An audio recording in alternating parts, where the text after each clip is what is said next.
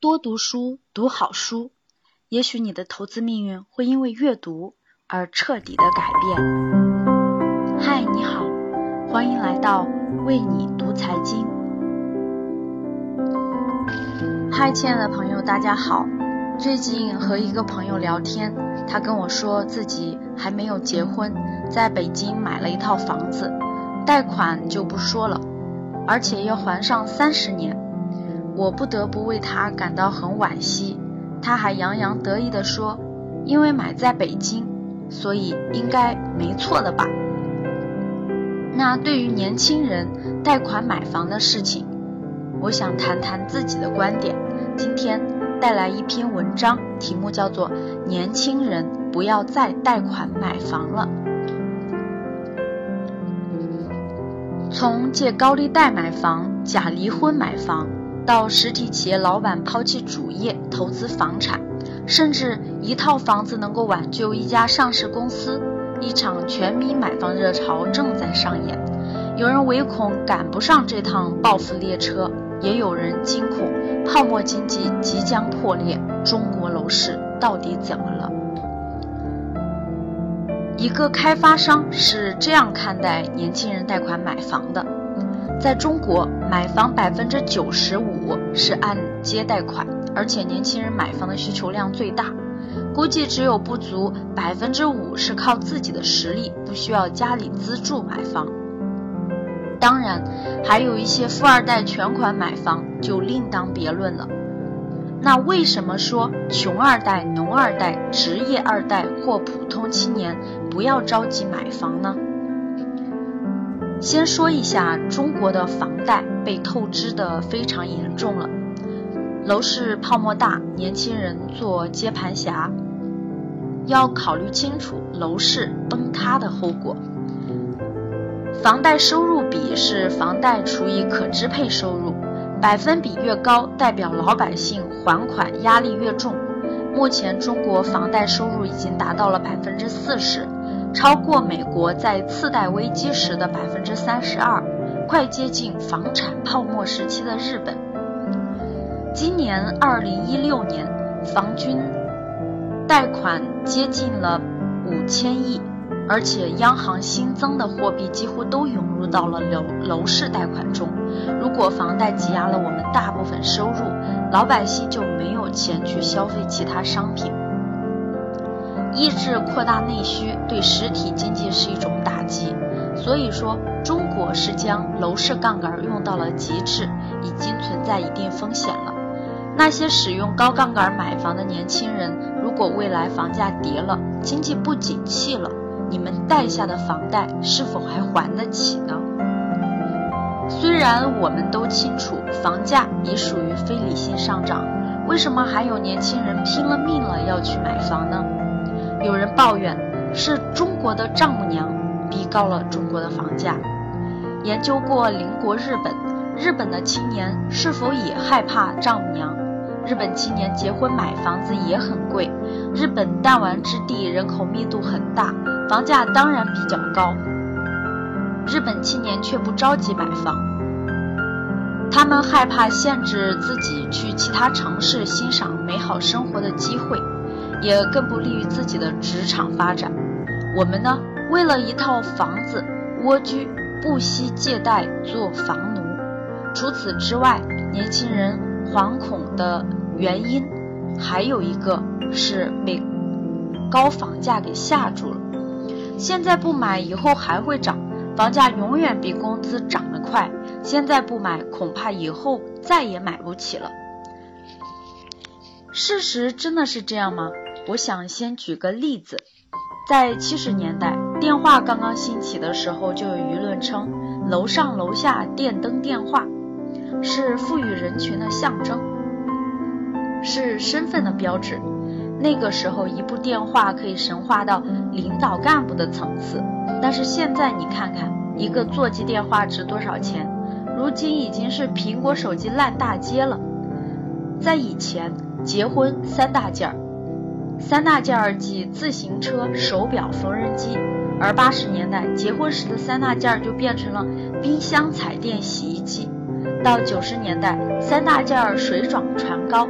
变成了电脑、空调、摩托车。如今，结婚三大件儿被默认成了三大子，即房子、车子、票子。每一个时代的商品工业的大发展，都在攀比的心理。新鲜事物一出来，大家都跟着攀比。大家想没想过，昔日昂贵的电话、冰箱、彩电，现在说起来是不是不值得一提？这里面深层次的原因是什么呢？无非是供求关系。当整个国家在苛求一样东西的时候，这个东西在一段时间内是稀缺的，大家争抢，就有商人涌入这个行业，就有投机倒把的人炒这个东西。七十年代有人囤自行车倒卖，现代人开始囤什么了？房子呀！国家大力发展房地产，加上中国的传统观念，没有房子就没有家。还有一个原因是，大家互相攀比，谁家住的房子大。大家都在抢房子这个东西，抢的人多了，房价自然上涨，一个月涨好几百上几千都是常见的。人都是有从众心理，一个东西被疯抢，看起来就越值钱。从经济学角度。当需求被激发出来的时候，一段时间内房子会疯狂上涨，加上中间投机倒把，房子更是非理性上涨。更多人资金、热钱涌入这个行业，去疯狂的买房盖房。更多的实体企业老板关了工厂，疯狂囤房，一个个疯了一样涌入地产圈。而且央企帝王的频出，更让人看到了楼市疯狂。做面粉的、卖鱼的、做鞋的，都涌入到这个行业，疯狂盖房、疯狂炒房。这个现象正常吗？当房子的总量超过购房者的需求量时，结果会怎么样？一些三四线城市的鬼城已是前车之鉴。大家想过吗？在全国有多少套房子？未来五年会建多少套？现在虽然放开了二胎，但是独生子很多。再过十年，最简单的估计是孩子父母一套房，老婆父母一套房，小两口还有一套房，还算平衡。等再过十年，双方父母去世，这样一家就三套房。再过十年，这个父母还在为孩子再买房吗？那时候房子还会继续上涨吗？大家有房子住了，房子卖给谁呢？如果未来再征收个房产税，未来谁还愿意把房子砸在手里呢？所以说，房子永远上涨论是谬论。照现在的速度，用不了二十年，楼市该到头了。有人说了，城里人不买，农民会买呀。那么看看城市化进程到什么程度？举个例子，国家发展社会主义新农村，大搞新农村建设，农民增收，农村城镇化，三到五年，部分试点农民可以出楼房，大大平抑四线城市的上涨。农村城镇化也是城市化的一部分，但并不是要所有的农民去城里买房就是城市化了。在中国，随着新农村建设的步伐，传统的农民将逐渐减少，取而代之的是新农民的增加。有土地，有乡镇企业收入，有楼房住，去大城市干嘛？扫大街。你可知道，很多有技能的农民工收入都比大学生挣得多。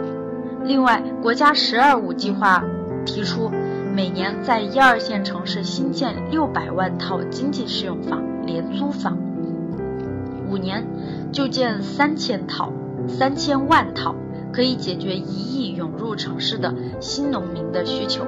还有数据显示，现在不仅是大城市，楼房空置率高，甚至县级市的楼房空置率在迅速增加。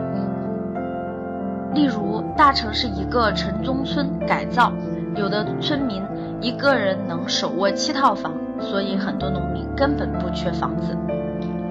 为此，国家出手挤压楼市泡沫，央行召集五家国有大行及十二家股份制银行高管召开商业银行住房信贷会议，传达楼市调控的精神。央行要求各商业银行理性对待楼市，强化住房信贷管理，控制好相关贷款的风险。而且，国务院发文整治互联网金融风险，规范众筹买房等行为。别看现在楼市涨得风风火火，但是国家层面已经意识到泡沫了，以及国庆期间十几个城市轮番调控楼市，也能看到政府调控楼市的决心。在高位接盘，尤其是首付不够、通过贷款或者高杠杆买房的年轻人要警惕风险。当视死如归的接盘侠要当心，飞得高摔得重。如果你相信，十年前上万元的手机、电脑现在可以轻松买到，我们就有理由相信，十年后房子也许没有那么贵。当然，你有足够的资金想买几套房子，那随你便，风险自担。但如果经济条件不成熟，考虑租房也不丢人。不要用最具想象力的黄金十年（二十五岁到三十五岁）给银行打工，而错失了。自己的职业成长期。好了，今天的节目就到这边，感谢大家的收听，我们明天再见。如果想要学习更多的投资理财相关知识和课程，欢迎添加我的微信 k a t e 六八八六八八和我交流。